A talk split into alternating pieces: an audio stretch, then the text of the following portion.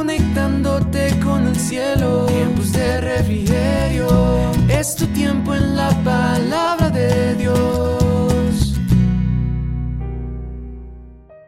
Muy buenos días, buenas tardes o buenas noches donde quiera que te encuentres. Es un placer y es un gusto para mí volvernos a encontrar a través de estos audios. Que la bendición del Dios Todopoderoso repose sobre tu vida. Esta semana hemos estado estudiando las recompensas, frutos o bendiciones de la fe y hemos visto varias cosas entre ellas el amor de sobrellevar las cargas, como lo veíamos el día de ayer. Para el día de hoy, esa recompensa que veremos es el gozo. Así que quiero invitarte a tomar tu Biblia y vamos a leer la primera epístola del apóstol Pedro, capítulo 1, versos 6 al 9, y lo haré en la traducción lenguaje actual que dice lo siguiente. Por eso, aun cuando por algún tiempo tengan que pasar por muchos problemas y dificultades, alégrense. La confianza que ustedes tienen en Dios es como el oro. Así como la calidad del oro se pone a prueba con el fuego, la confianza que ustedes tienen en Dios se pone a prueba con los problemas. Si ustedes pasan la prueba, su confianza será más valiosa que el oro, pues el oro se puede destruir Así, cuando Jesucristo aparezca, hablará bien de la confianza que ustedes tienen en Dios, porque una confianza que ha pasado por tantas pruebas merece ser alabada. Ustedes, aunque nunca han visto a Jesucristo, lo aman y creen en Él y tienen una alegría tan grande y hermosa que no puede describirse con palabras. Ustedes viven alegres porque ya saben que Dios los salvará y por eso confían en Él. Padre bueno y maravilloso, te damos muchas gracias por este nuevo día que tú nos regalas. Pedimos con fe, Señor, que seas tú el día de hoy hablando a cada uno de nuestros corazones e iluminándonos y revelándote a través de tu palabra. En el nombre de Jesús, amén y amén. En esta carta vemos entonces que el apóstol Pedro menciona el sufrimiento varias veces. Cuando él habla de pruebas, no se refiere a desastres naturales ni a castigos de Dios, sino a la reacción de un mundo incrédulo a las personas de fe. Todos los creyentes nos enfrentamos a este tipo de pruebas cuando dejamos que la luz de Cristo brille en medio de las tinieblas. Cada uno de nosotros debe aceptar las pruebas como un proceso de refinamiento que consume las impurezas. Por eso el apóstol Pedro dice que aunque por un tiempo debamos pasar por muchos problemas, debemos alegrarnos, pues tenemos la confianza en Dios.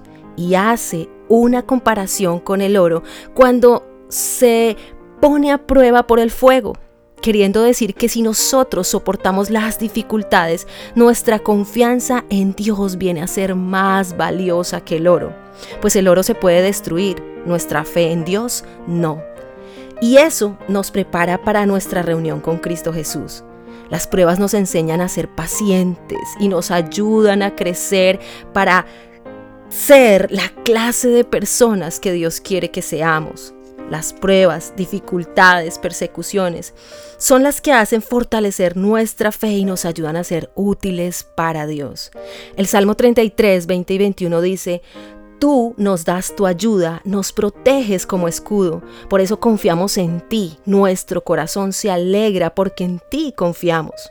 Ahora vemos que Dios considera nuestra fe más grande que la de los que vieron y oyeron a Jesús, aún después de su resurrección.